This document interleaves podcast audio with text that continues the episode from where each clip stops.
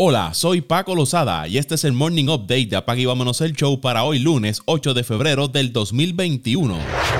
Tom Brady ganó su histórico séptimo campeonato del Super Bowl con una victoria de Tampa 31 por 9 sobre los Chiefs de Kansas City. En su primer año con la franquicia, Brady llevó a Tampa a su segundo campeonato de la historia con una actuación magistral frente a los Chiefs, lanzando tres pases de touchdown sin intercepciones. Esa actuación lo llevó a ganar el quinto premio de jugador más valioso en un Super Bowl. Además, se convirtió en el segundo quarterback en la historia de la NFL en ganar el Super Bowl con dos equipos diferentes. El primero en lograrlo fue Peyton Manning con los Colts y los Broncos. Patrick Mahomes no estuvo cómodo con los Chiefs y estuvo bajo presión constante todo el partido. Terminó completando apenas 26 de 49 pases para 270 yardas con dos intercepciones. La ofensiva de Kansas City no produjo touchdown y los únicos puntos del equipo fueron tres goles de campo. Tampa Bay es el primer equipo en la historia de la NFL en ganar el Super Bowl en su estadio. Los siete anillos de Super Bowl de Tom Brady suman más campeonatos que todas las franquicias de la NFL. Los equipos con más campeonatos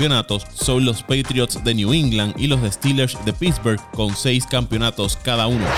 Donovan Mitchell anotó 27 puntos y 11 asistencias con 9 rebotes para ayudar al equipo de Utah a derrotar 103 por 95 a los Pacers de Indiana. Los Jazz tienen la mejor marca de la liga con 19 victorias, 5 derrotas y han ganado 15 de sus últimos 16 encuentros. Montas Sabonis anotó 20 puntos por los Pacers, quienes han perdido 5 de sus últimos 6 desafíos.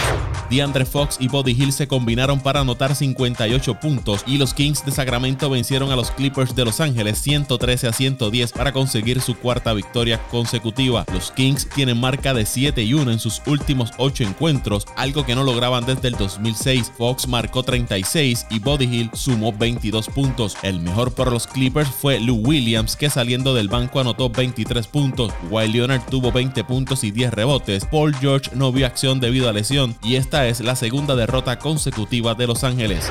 Charlotte derrotó a Washington 119 a 97 a pesar de 31 puntos de Bradley Beard por los Hornets, Terry Rozier anotó 26 puntos.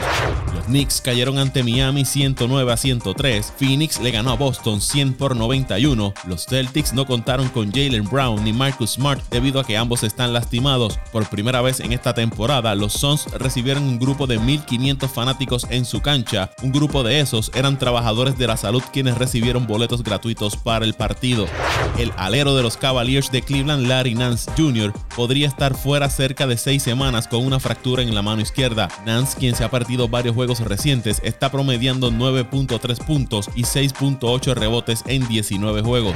Y la superestrella de los Lakers de Los Ángeles, Anthony Davis, está cuestionable para el partido de hoy lunes contra el equipo de Oklahoma con una tendonitis en el tendón de Aquiles derecho. En 21 desafíos, Davis tiene promedio de 22.3 puntos, 8.6 rebotes y 1.9 bloqueos, números que están por debajo de su actuación la temporada pasada con Los Ángeles.